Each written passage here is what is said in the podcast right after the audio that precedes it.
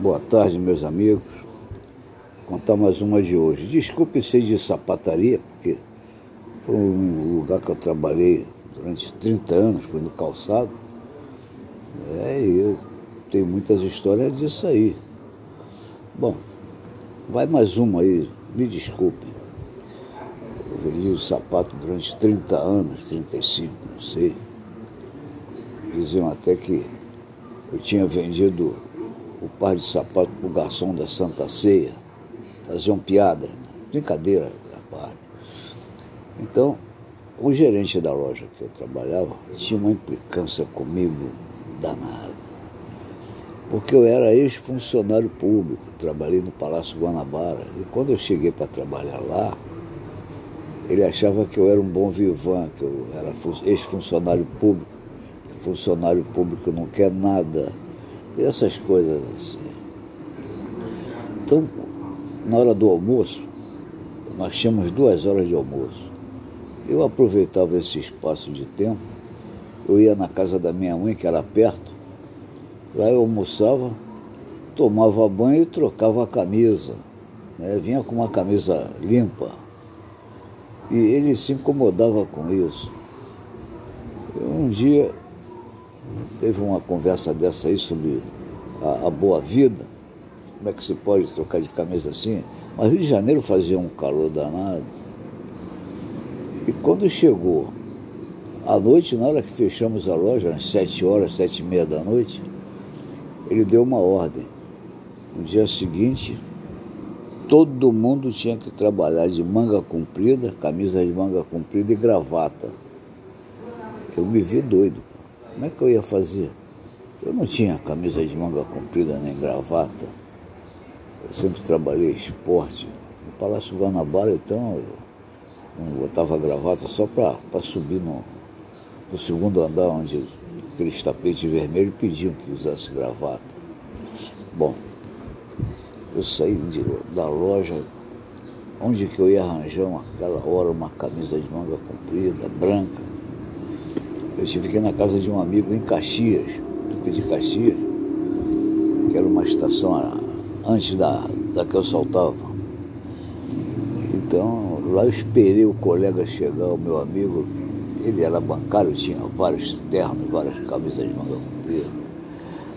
Esperei ele até umas dez e meia da noite.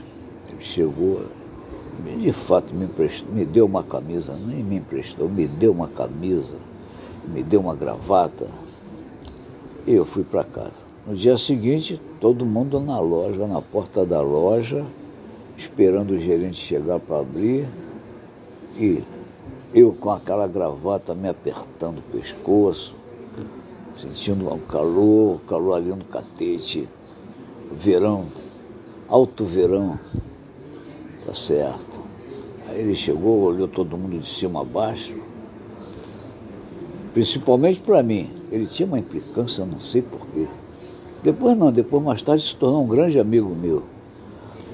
Mas aí, quando nós entramos, a primeira coisa que ele falou, olhou para mim e falou, vai arrumar o estoque, limpar as caixas de sapato e espanar as bolsas.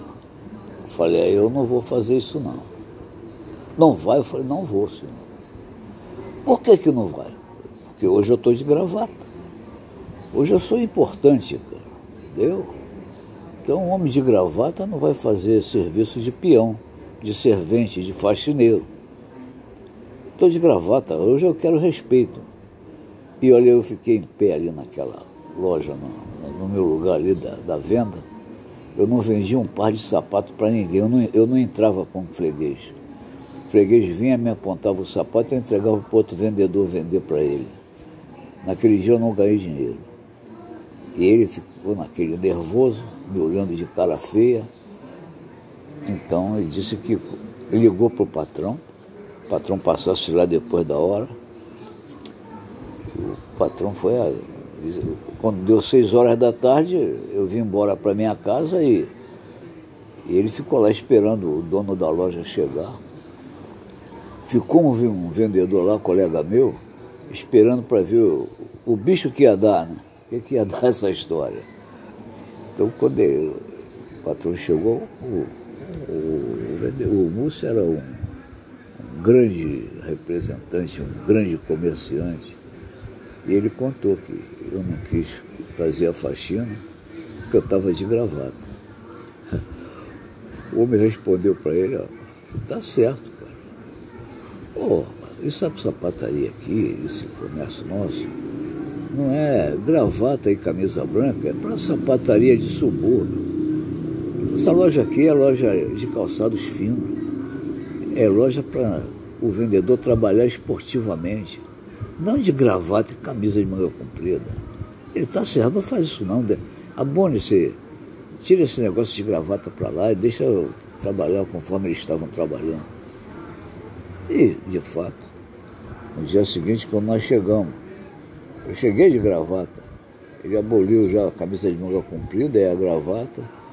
Tá certo, eu arregacei a manga da camisa para trabalhar. E depois do almoço, eu passei numa loja lá perto, comprei uma camisa, aquela que tem um jacarezinho, bordada na, do lado esquerdo, Lacoste, entendeu? Uma Lacoste verde. Ficou muito bem em mim. ai, ai, a vida foi. Um abraço, meus amigos, um abração, que tudo corra bem com todo mundo aí.